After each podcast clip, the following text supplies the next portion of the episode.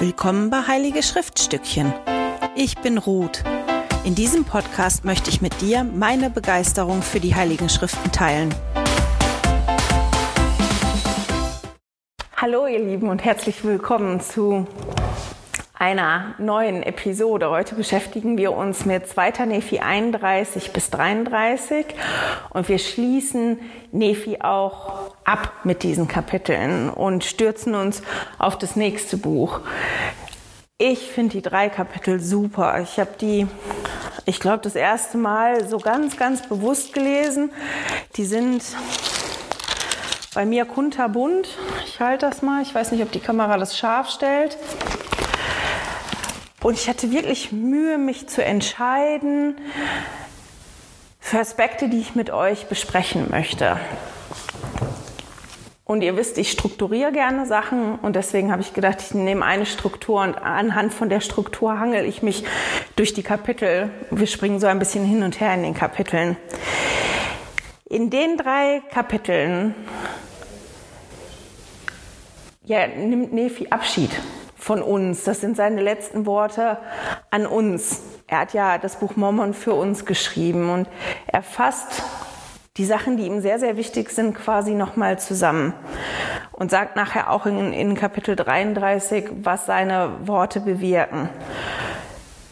Und das, was er schreibt, ist von der Lehre von Christus. So nennt er die auch in seinen Kapiteln. Und er nennt vier Punkte, Hauptpunkte, die zur Lehre Christi gehören. Und zwar die Umkehr, die Taufe, den Heiligen Geist und bis ans Ende ausharren. Und anhand von den Punkten möchte ich mich so ein bisschen durch die Kapitel hangeln. Bei manchen ein bisschen ausführlicher als bei anderen. Die Umkehr ist ja ein Prozess, der nie aufhört. Wenn wir beschließen, dem Vater im Himmel zu folgen und Jesus, dem Vater im Himmel zu folgen, Jesus zu folgen, um zum Vater im Himmel zu kommen, dann entschließen wir uns ja auch dazu, uns zu verbessern. Und dazu gehört es auch, dass wir umkehren von den Dingen, die wir nicht so toll gemacht haben. Nephi spricht von den vier Punkten über die Umkehr am wenigsten. Eigentlich fast immer nur in Kombination Umkehr und Taufe. Und deswegen sprechen wir auch über die Umkehr heute gar nicht. Also genau, außer die zwei Sätze, die ich jetzt gesagt habe. Über die Umkehr könnte man eine ganze Episode alleine machen. Das ist ganz, ganz spannend. Aber da Nephi in den Kapiteln Umkehr und Taufe fast immer nur zusammennimmt, stürzen wir uns darauf und dann danach auf die Taufe. Er nennt die Umkehr zusammen mit der Taufe als Tor. Umkehr und Taufe sind das Tor, durch das wir auf den schmalen Pfad eintreten. Das hat er zum Beispiel in 2. Nephi 31, Vers 17 stehen. Das gehört so zusammen. Und er spricht halt über die Wichtigkeit der Taufe. Und um herauszustellen, wie wichtig die Taufe ist, erklärt er uns, warum Jesus sich hat taufen lassen. Möchte da ein paar Schriftstellen lesen. Und zwar 2. Nephi 31, Vers 5. Genau, starten wir mal damit. Und nun wenn das Lamm Gottes, er, der heilig ist, es nötig hat, im Wasser getauft zu werden, um alle Gerechtigkeit zu erfüllen, oh, um wie viel mehr haben dann wir, die wir unheilig sind, es nötig, getauft zu werden, ja selbst im Wasser. Und jetzt springen wir, nee, wir springen gar nicht. Wir lesen 6 und 7 auch noch. Und nun möchte ich euch, meine geliebten Brüder, fragen, inwiefern das Lamm Gottes alle Gerechtigkeit erfüllt hat, indem er sich im Wasser taufen ließ. Wisst ihr nicht, dass er heilig war? Aber ungeachtet dessen, dass er heilig war, zeigt er den Menschenkindern, dass er sich gemäß dem Fleische vor dem Vater demütigt und dem Vater bezeugt, dass er ihm im Halten seiner Gebote gehorsam sein will. Mir sind zwei Sachen aufgefallen, als ich die Verse gelesen habe. Das eine ist, dass hier steht, dass das Lamm Gottes alle Gerechtigkeit erfüllt hat. Und das ist wieder so eine, ich nenne das immer Kirchenvokabular, wo wir teilweise gar nicht ganz genau wissen, was bedeutet das denn oder wo wir uns unsicher sind, was bedeutet das und Nichtmitglieder der Kirche diese Begriffe dann so und so noch viel schwieriger finden als wir. Ich habe aber was ganz Tolles gefunden von Joseph F. Smith. Das möchte ich jetzt nicht komplett vorlesen, aber ich habe mir rausgeschrieben, dass ähm, Joseph F. Smith gesagt hat, alle Gerechtigkeit zu erfüllen heißt quasi, das Gesetz zu erfüllen. Und wir lesen ja auch davon, dass Jesus sich unter anderem auch deswegen hat taufen lassen, um uns ein Beispiel zu sein, in dem dass er zeigt, obwohl er ja perfekt gewesen ist und sündenfrei gewesen ist, hat er sich taufen lassen und war demütig seinem, seinem Vater gegenüber und zeigt uns und dem Vater im Himmel, dass er die Gebote halten möchte. Denn die Taufe ist ein Gebot. Das können wir auch in den ähm, Kapiteln lesen. Da steht da auch. Ein paar Verse weiter, nämlich in 2. Nephi 31, Vers 12 steht, und auch die Stimme des Sohnes erging an mich, nämlich, wer sich in meinem Namen taufen lässt, dem wird der Vater dem Heiligen Geist geben, gleich wie mir.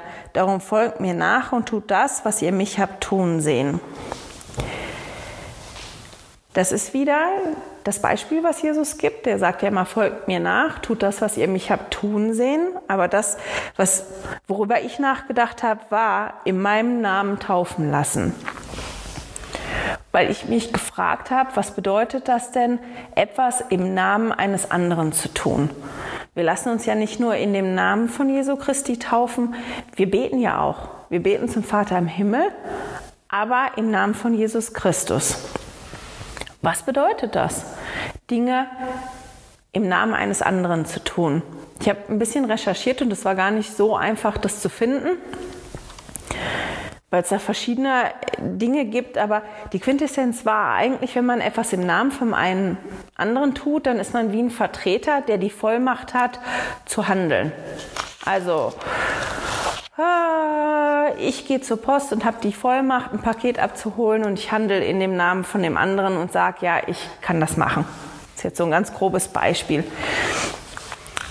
Das ist natürlich nicht ganz so bei der Taufe und im Gebet, aber schon in die Richtung. Ist es anders, wenn ich bete und einfach nur Amen sagen, sage oder wenn ich sage im Namen Jesu Christi Amen? Wenn ich bete und mein Gebet schließe im Namen Jesu Christi. Warum ist das so wichtig? Warum sagt Nephi uns auch, dass wir genauso beten sollen? Das ist später in, in Kapitel 32, Vers 9, da steht das, dass wir zuallererst im Namen Christi zum Vater beten. Ich habe mich das halt gefragt, spielt es eine Rolle? Ob wir Dinge im Namen Christi tun oder nicht. Und dann habe ich gedacht, ja klar, es muss ja irgendeine Rolle spielen, sonst wäre sonst wär das nicht so wichtig und wir würden nicht aufgefordert werden, das zu machen. Und wenn man im Namen ersetzt durch mit der Macht oder mit der Vollmacht von Jesus, dann hat das schon was anderes. Ob ich nur bete mit mir, was natürlich auch wichtig ist, was ich sage, der Vater im Himmel nimmt ja meine Gebete an, oder ob ich weil ich ja Jesus nachfolge, seinen Namen noch dazu nehmen. Nephi hat eine tolle Antwort zu dem Gebet noch dabei. Wenn man im 2. Nephi 32 den Vers 9 liest, da steht dann nachher, ab der Mitte, ohne dass ihr zuallererst im Namen Christi zum Vater betet, dass er dein Handeln dir weihe, damit dein Handeln zum Wohlergehen deiner Seele gereiche. Und ich fand das ganz spannend, dass da steht, dass wenn ich im Namen zum Vater bete, dann wird meinem Handeln mir geweiht. Und weil es mir geweiht wird dadurch, ja, es ist gut für meine Seele. Ich habe das noch nicht ganz zu Ende gedacht, deswegen ist es so kompliziert, also kompliziert, ist halt schon komplex, aber das ist was, was ich mir aufgeschrieben habe, womit ich mich noch auseinandergesetzt habe. Ich wollte es einfach mal in den Raum schmeißen, weil Nefi das ja auch an einigen Punkten anbringt, dass wir beten sollen im Namen Christi, dass wir uns taufen lassen sollen im Namen Christi. Es hat eine Bedeutung Vielleicht habt ihr da eine Antwort und mögt mir die schicken, was ihr darüber denkt oder fühlt. Ich fand das auf jeden Fall ganz spannend. Entschuldigung. Außer über Umkehr und Taufe spricht Nephi vor allem ganz, ganz viel über den Heiligen Geist. Was ich spannend finde, weil das anscheinend ein Dauerthema ist für mich im Moment.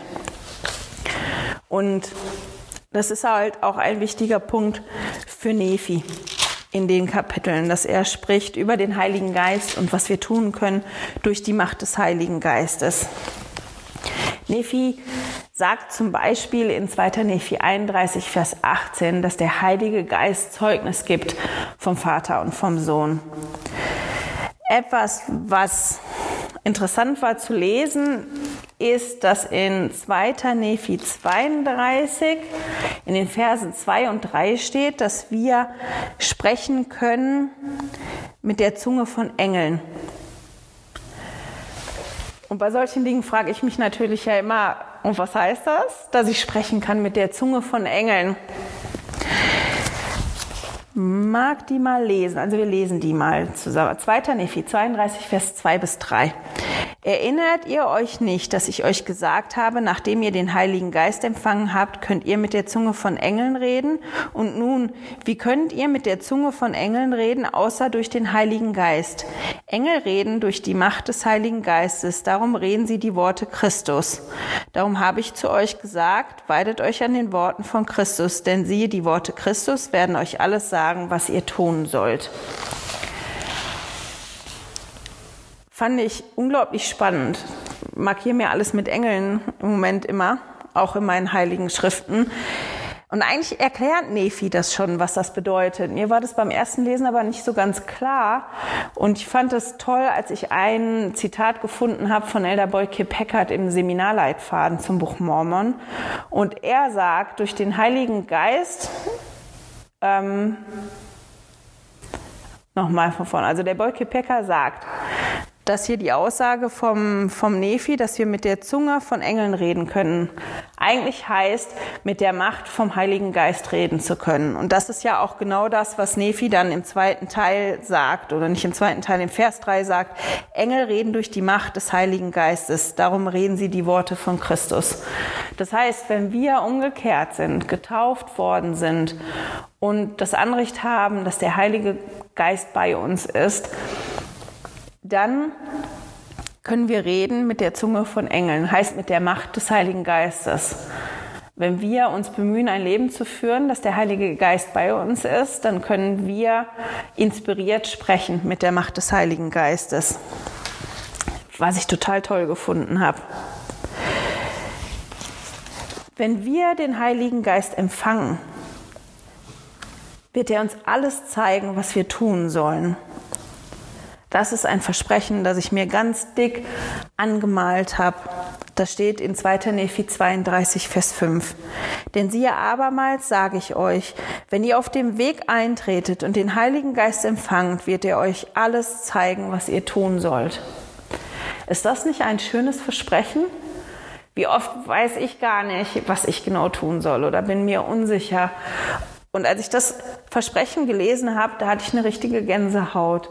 Wenn ich bereit bin, den Heiligen Geist zu empfangen, dann, ja, dann zeigt er mir das. Der zeigt mir das, was für mich wichtig ist. Und dazu möchte ich einmal zurückspringen und eine andere Schriftstelle vorlesen, und zwar in 2. Nephi 31, der Vers 3. Dort steht, das ist das, was Nephi sagt. Denn meine Seele erfreut sich an Klarheit, denn auf diese Weise wirkt der Herr Gott unter den Menschenkindern. Denn der Herr Gott gibt, den, gibt dem Verständnis Licht, denn er spricht zu den Menschen gemäß ihrer Sprache und ihrem Verständnis.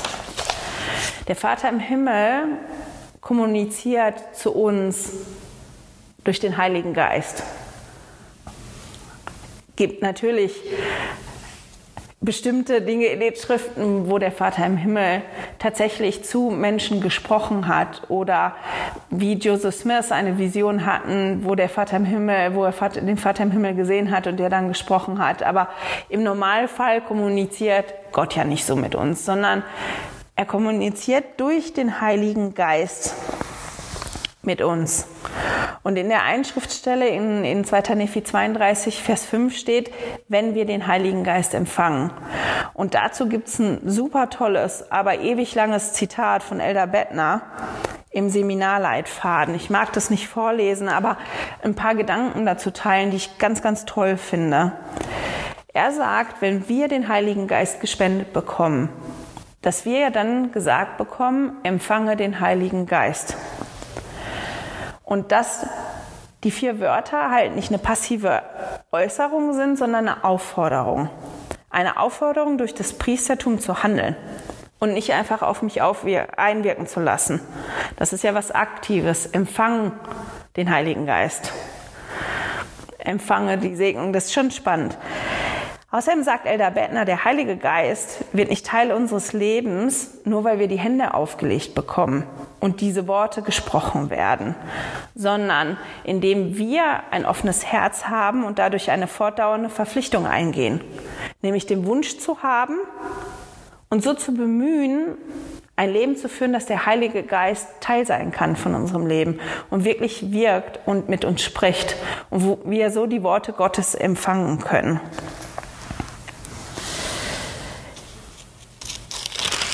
Einmal umschlagen. Jetzt habe ich meinen Faden verloren, weil ich das nicht nach meinen Notizen gemacht habe. Genau, schlecht, ganz schlecht, wenn man das ändert. Genau, Elder Bettner hat halt dieses gesagt, dass es wichtig ist, dass wir das aktiv machen, dass wir den Heiligen Geist aktiv empfangen. Und ich, ich habe den Geist gespürt dabei. Und das ist eine Thematik, die mich anscheinend so, ja, die mich anscheinend verfolgt. Der Heilige Geist und wie der Heilige Geist kommuniziert. Die, die schon länger dabei sind und einige Episoden kennen, wissen, dass es konstant immer wieder ein Thema ist, auf das ich zurückkomme. Und was unser Prophet anscheinend auch ganz wichtig findet, ich habe schon gedacht, okay, ist meine Kommunikation so schlecht? mit dem Vater im Himmel und mit dem Heiligen Geist, es mag sein, es ist immer verbesserungswürdig, dass mir das immer wieder auffällt und dass ich immer wieder das Gefühl habe, das ist so wichtig für jeden von uns zu erkennen, wie der Heilige Geist mit uns spricht. Denn wie wir im, im 2. Nephi 31 ganz, ganz am Anfang gelesen haben, kommuniziert Gott ja mit uns in unserer Sprache und mit unserem Verständnis. Und es mag für jeden anders sein. Vielleicht träumt der eine und weiß, der Traum, der hat jetzt was gesagt für mich. Der andere, der hat das vielleicht durch die Schriften, dass er die Schriften liest und in den Schriften dann sich inspiriert fühlt, dass er Fragen hat und dadurch eine Inspiration bekommt. Ein anderer mag sich einfach hinknien und es fühlen. Vielleicht ein anderer, ja, dem kommen Filmzitate ins, ja, in den Kopf zu manchen Dingen, die dann eine Antwort sind. Ich glaube, dass jeder von uns eine ganz, ganz eigene Sprache hat. Ich glaube auch, dass die Sprache sich im, im, im Laufe der Zeit verändert. Diese geistige Sprache, mit der wir kommunizieren mit dem Heiligen Geist. Und der Präsident Nelson, der hat eine ganz tolle Aufforderung, gestern war das, glaube ich, gestern rausgegeben auf Instagram und auf Facebook, dass er uns erinnert daran, dass wir uns beschäftigen sollen mit der ersten Vision, weil wir ja eine spezielle Generalkonferenz haben werden im April. Und er spricht aber auch darüber, ja, wie wichtig das ist, dass wir mit dem Vater im Himmel kommunizieren und dass wir ihn hören sollen. Wenn es funktioniert, probiere ich das Video hinten an den Podcast dran zu hängen und an das ähm, Video, dass ihr das auch hören könnt, wenn ihr das bis dahin nicht gefunden habt. Ansonsten verlinke ich das.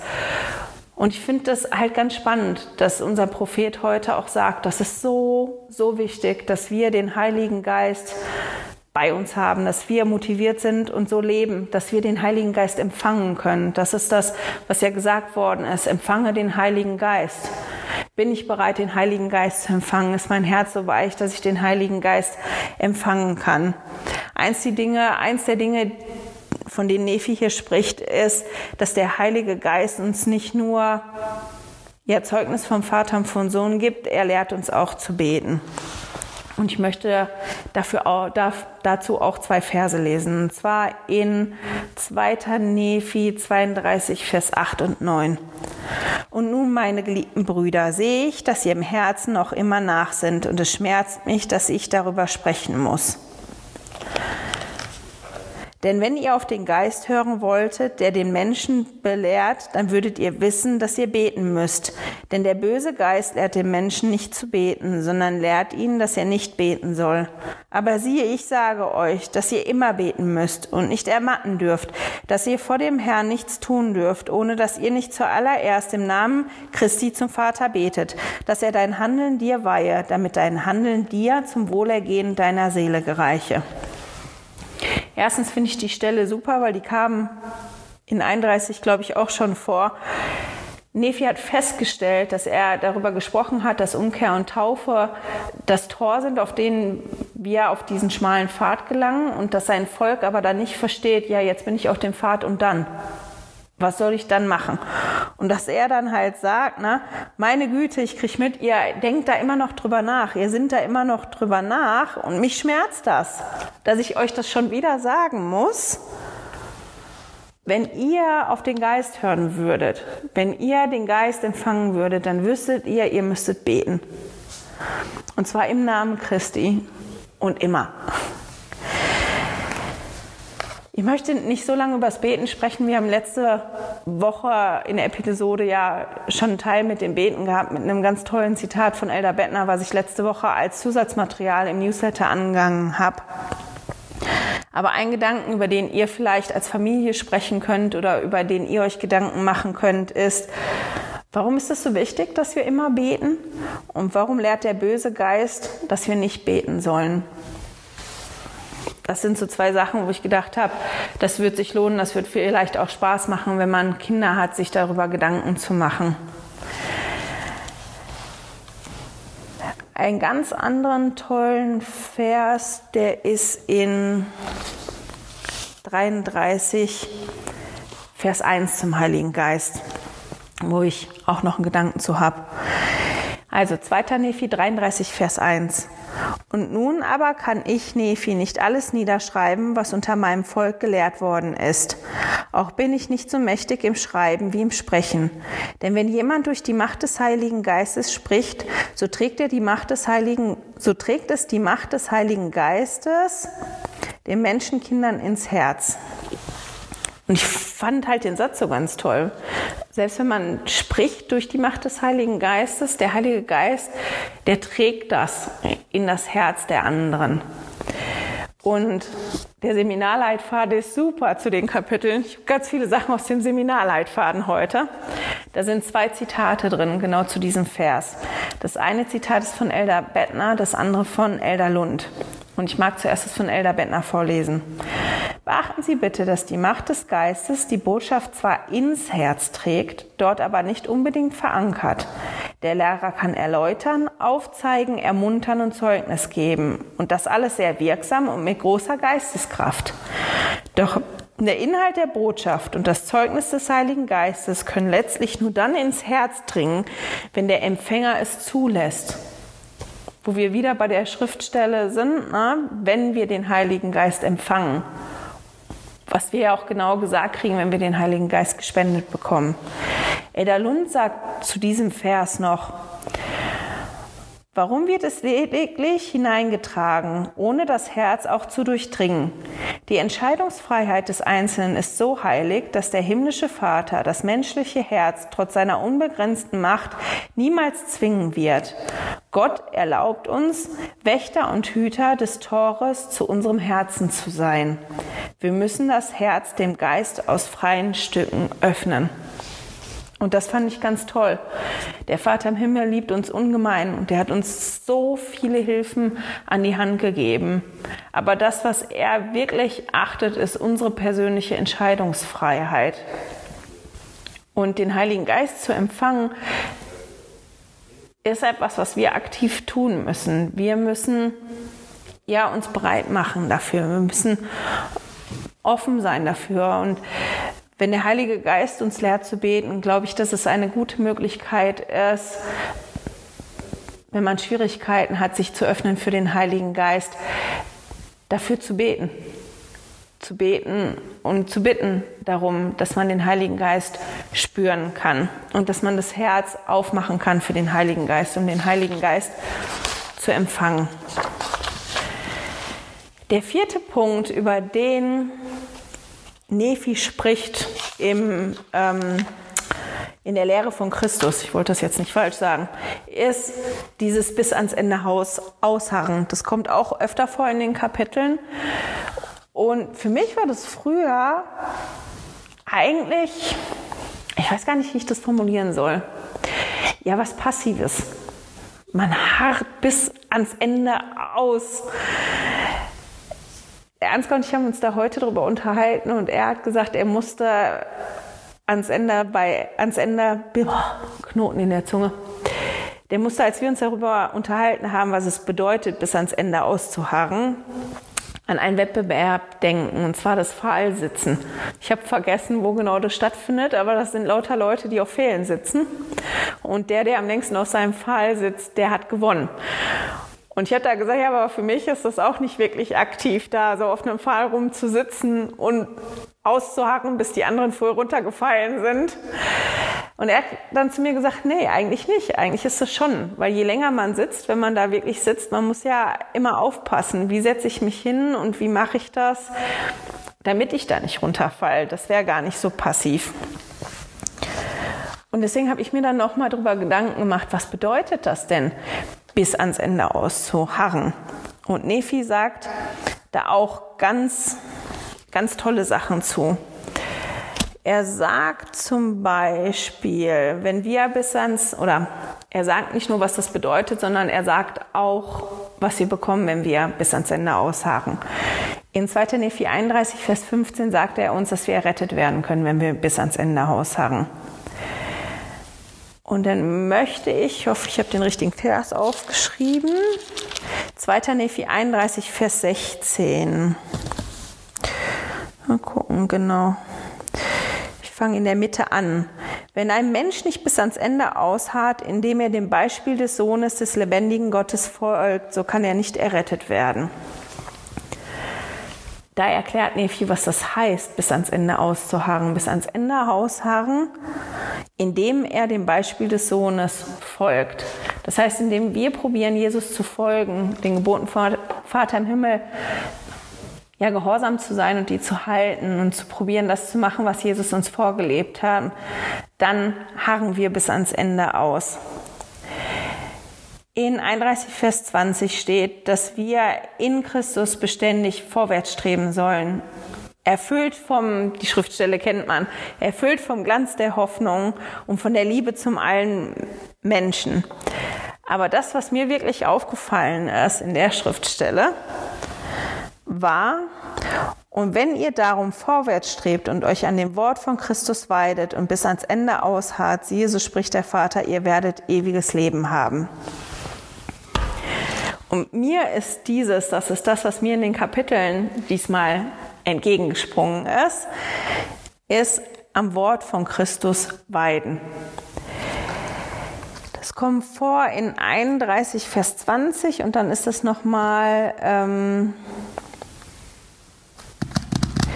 in, in, in, in, in 32, Vers 3 kommt das auch noch vor, dass wir uns weiden sollen. Wenn wir uns an dem Wort von Christus weiden, wird er uns alles sagen, was wir tun sollen. Ich glaube, mir ist das so entgegengesprungen. Wir sind ja immer noch auf Pellworm. Pellworm ist eine Nordseeinsel mit knapp, ich glaube, um die 1000 Einwohner. Die ist sehr grün, die hat sehr viel Wiese. Pellworm hat keinen Strand, der ist weggebrochen mal irgendwann. Die haben wirklich den Damm und die Wiese bis zur Meereskante, also bis da, wo dann auch das Watt anfängt oder das Meer ist. Und hier gibt es unglaublich viele Schafe. Die sind überall. Schafe werden hier gehalten unter anderem zur Deichpflege. Schafe sind super zur Deichpflege, aber die stehen hier auch sonst auf diversen Feldern, wenn man hier lang fährt. Und wir haben die letzte Woche wirklich Sturm gehabt mit Wind, der so stark war, dass wir am Hafen aufpassen mussten, dass wir nicht rutschen. Ich wäre jetzt auch kein Leichtgewicht, aber wenn man so Schritte gemacht hat oder gehüpft hat, dass man gemerkt hat, wow, der Wind ist wirklich stark. Wir haben strömenden Regen gehabt. Wir haben Regen gehabt, der wirklich quer gekommen ist, weil der Wind so stark gewesen ist. Und die Schafe, die waren immer draußen auf der Weide und haben geweidet. Und ich denke, dass mir deswegen die Schriftstellen so entgegengesprungen sind. Ich habe im Duden nachgeschlagen, was Weiden eigentlich bedeutet. Weil wir sollen uns ja im Wort von Gottes weiden. Sich weiden bedeutet, dass pflanzenfressende Tiere sich im Freien auf einer Wiese pflanzliche Nahrung suchen und fressen. Man nennt das auch Grasen. Die zweite Bedeutung ist, sich an etwas, besonders einem schönen Anblick erfreuen. Und Synonyme zu weiden sind genießen, auskosten, schwelgen. Und eigentlich, wenn wir über dieses an, an, an dem Wort Gottes weiden oder über Weiden sprechen, dann sprechen wir das immer in der besprechen wir das immer. Weiden heißt ja auch, dass man darin schwelgt, dass man nicht nur nascht, sondern dass man, oh, man genießt das, man findet das ganz toll. Aber weil ich die Schafe jetzt gesehen habe bei dem Wetter, ist das für mich ein viel deutlicheres Bild. Die standen da draußen auf der Wiese und haben ganz kontinuierlich das Gras gefressen. Ein bisschen und noch ein bisschen und noch ein bisschen und noch ein bisschen. Ob es geregnet hat, ob es Schneeregen gab, ob der Wind ganz doll gekommen ist, die standen da und haben, ja, sich geweidet. Am, am Gras sagt man bei Schafen sich geweidet. Die standen ja auf jeden Fall auf der Weide und haben gegrast, haben das Gras gefressen. Und ich fand das sehr beeindruckend, weil ich gedacht habe, ja, dieses sich laben ist das sicherlich auch, aber sich weiden hat noch dadurch einen anderen Aspekt für mich bekommen, nämlich dass sich weiden nicht einfach wie ein Festgelage ist. Ich ergötze mich daran, ich genieße das, ich schwelg da drin. Ich habe ja mein Weihnachtsmenü oder mein Ostermenü und esse so viel, das haben wir bei meinem Opa immer gehabt. Mein Opa hat zu Weihnachten gekocht. Oma und Opa haben, äh, nicht zu Weihnachten, zu Ostern haben die gekocht und die haben so viel gekocht.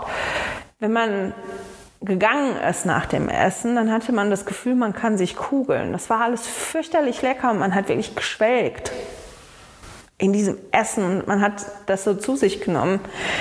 Aber dieses Weiden hat für mich diese Bedeutung des, des kontinuierlichen, beharrlichen Weitermachens bekommen, dadurch, dass ich die Schafe beobachtet habe, die hier gestanden haben, an manchen Tagen schwarz vom Matsche, weil die Wiese so matschig gewesen ist, an manchen Tagen ganz weiß, die ja immer weitergemacht haben, immer weiter, ein bisschen und noch ein bisschen und noch ein bisschen. Und ich habe mich dann gefragt,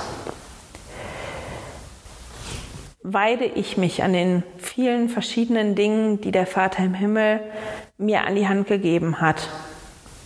Mache ich das überhaupt? Und ich finde, das ist eine super Aktivität. Ich möchte euch das einfach sagen, ich möchte das nicht ausführen, aber mit an die Hand geben. Überlegt euch mal bei den Punkten, die ich gleich vorlese. Weidet ihr euch daran? Nascht ihr davon? Nascht ihr nur so ein bisschen? Oder verzichtet ihr und hungert dadurch? Schriftstudium. Weide ich mich am Schriftstudium? Nasche ich nur oder verzichte ich darauf? In der Abendmahlsversammlung weide ich mich in der Abendmahlsversammlung an den Worten, die da gesprochen werden?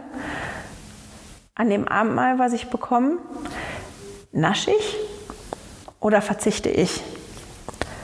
Generalkonferenz. Wie ist es bei der Generalkonferenz? Wie ist es bei den anderen Klassen in der Kirche?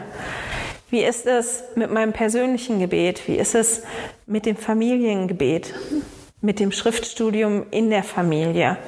Man kann die Punkte immer weiter durchgehen und für sich selber beantworten. Und das ist was, was ich mir angucken werde mit meinen Jungs, wenn wir darüber sprechen, sich wirklich Gedanken zu machen, wo stehe ich denn da? Bin ich schon dabei, dass ich mir das zu einer Gewohnheit gemacht habe, dass ich mich weide daran und dass ich das kontinuierlich mache, dass es funktioniert, dass ich das genieße, dass ich das auskoste?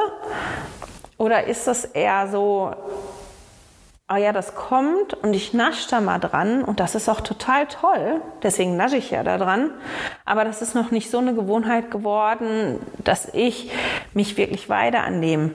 Oder gibt es da irgendwas, wo ich im Moment komplett darauf verzichte? Und sich dann Gedanken zu machen, wenn man so eine Selbstbestimmung gemacht hat und man ganz ehrlich zu sich selber ist, wie kann ich mir das Ziel setzen, mich mehr zu weiden an den verschiedenen Dingen, weil all die Dinge mir ja helfen, mich an den Worten von Christus zu weiden und mir helfen, Christus zu folgen, mir helfen, mit dem Vater im Himmel zu kommunizieren und mir letztendlich helfen, zum Vater im Himmel zurückzukommen. Wie kann ich mir Ziele setzen, mich mehr zu weiden? Aber daran denken, sich nicht zu überfordern dabei, den Vater im Himmel wirklich mit einzubeziehen und zu sagen, vielleicht ich habe mich jetzt für dieses und jenes entschieden, ist das das, was wichtig ist für mich jetzt gerade, dass ich lerne, mich da mehr dran zu weiden und nicht nur zwischendrin zu naschen oder das vielleicht auch komplett sein zu lassen. Weil wir ja hier wirklich versprochen bekommen, denn siehe, die Worte von Christus werden euch alles sagen, was ihr tun sollt. Und vorher weidet euch an den Worten von Christus dass wir so ein tolles Versprechen bekommen, dass wenn wir uns weiden an den Worten von Christus, die wir bekommen auf so vielen verschiedenen Ebenen, dass wir wirklich die Hilfe bekommen und dass der Vater im Himmel uns ja hilft und dass wir wirklich gesagt bekommen und gezeigt bekommen, was wir tun sollen. Und dass das aber in Ordnung ist, die Dinge eins nach dem anderen zu machen. Die Schafe sind ja auch nicht über den Damm gerannt oder über die Felder gerannt und haben ganz gierig da so ein bisschen gefressen und sind zur nächsten Stelle gerannt und haben da ein bisschen gefressen, sondern dieses eins nach dem anderen kontinuierlich. Ich glaube, wenn, wenn das so eine Gewohnheit ist, die wir uns aneignen können, dass das viel Ruhe reinbringt und wir viel lernen können in die gleiche Richtung geht, das, womit ich abschließen möchte. Und zwar 2. Nephi 31, Vers 13. Der erste Teil. Darum, meine geliebten Brüder, weiß ich, wenn ihr dem Sohn mit voller Herzenabsicht, Herzensabsicht nachfolgt und keine Heuchelei und keine Täuschung vor Gott verübt, sondern mit dem wirklichen Vorsatzen und von euren Sünden umkehrt und den Vater bezeugt, dass ihr willens seid, den Namen Christi auf euch zu nehmen, durch die Taufe.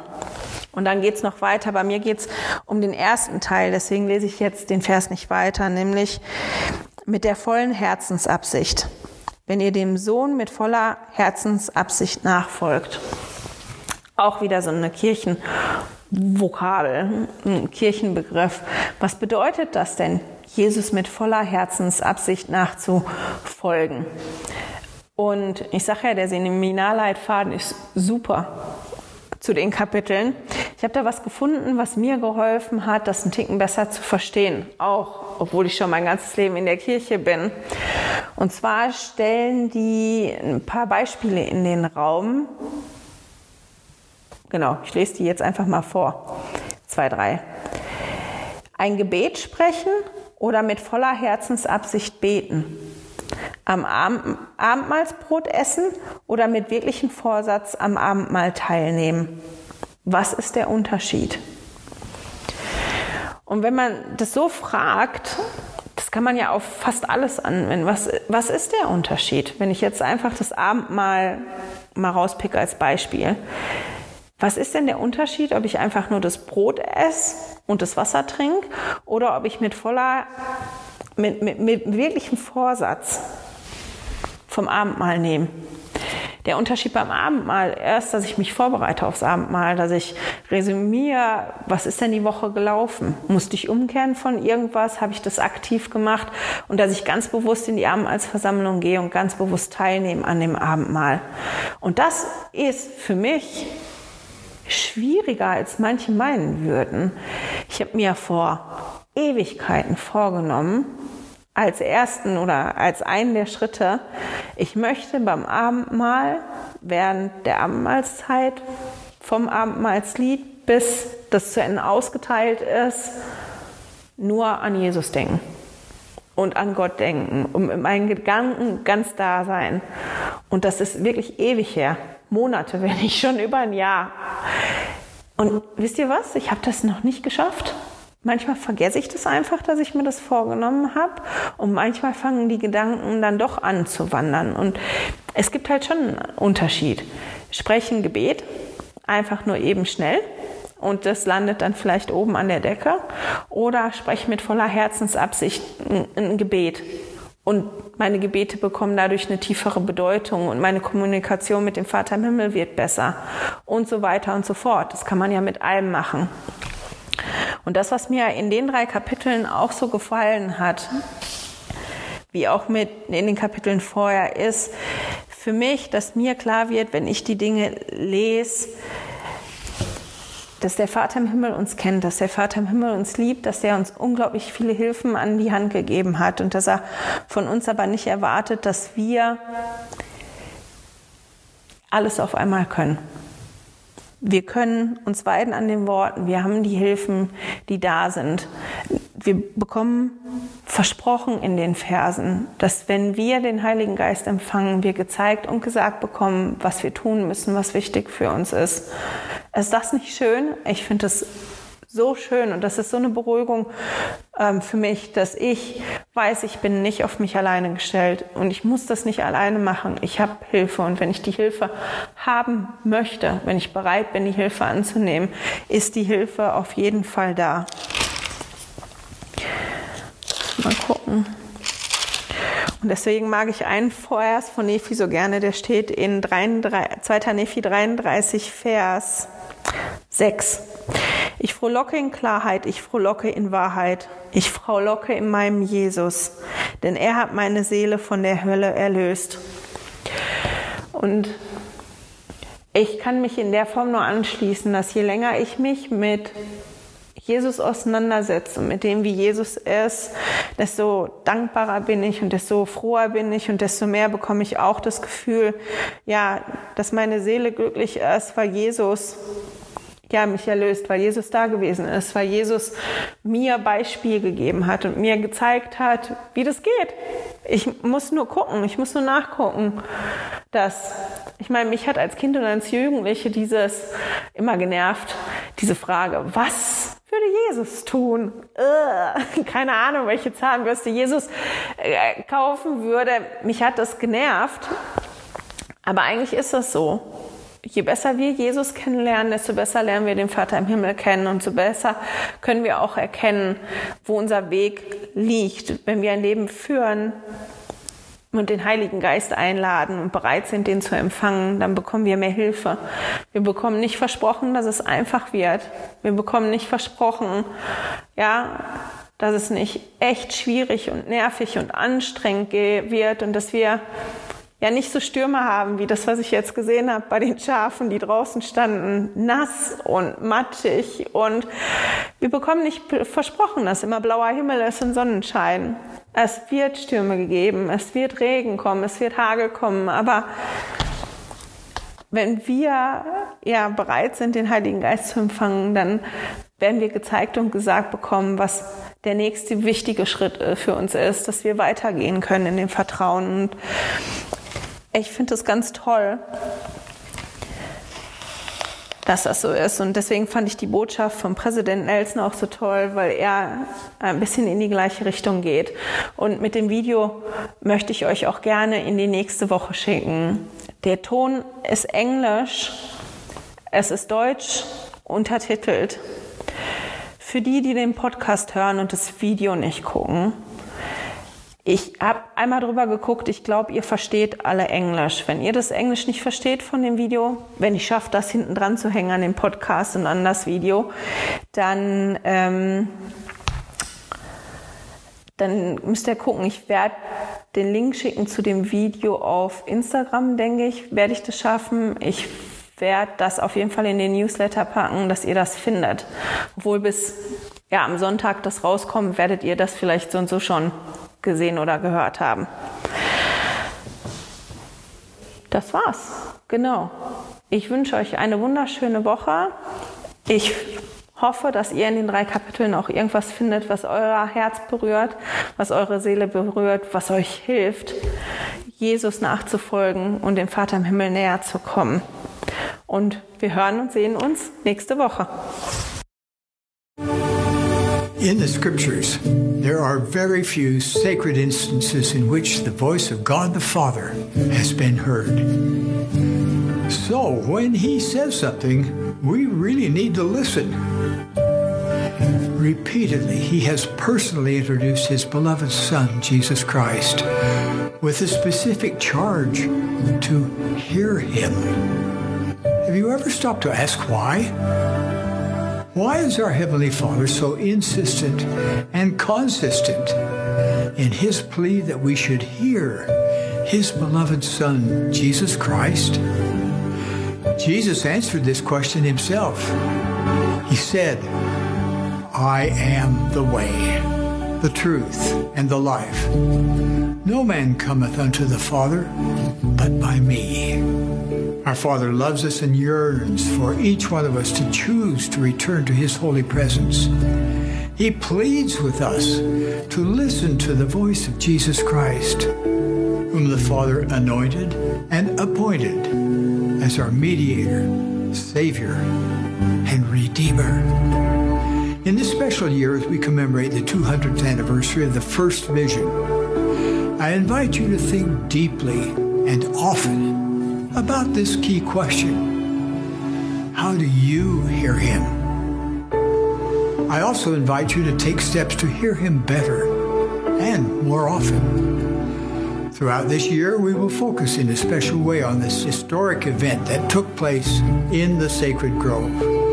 I invite you to be proactive and look for opportunities to share your feelings about the Lord Jesus Christ with your family and friends including inviting your friends to join you in worshiping Him on Easter Sunday. Now, as one of the Lord's special witnesses, I bless you in your efforts to get on and stay on His covenant path. And strive with all your heart, might, mind, and soul to hear Him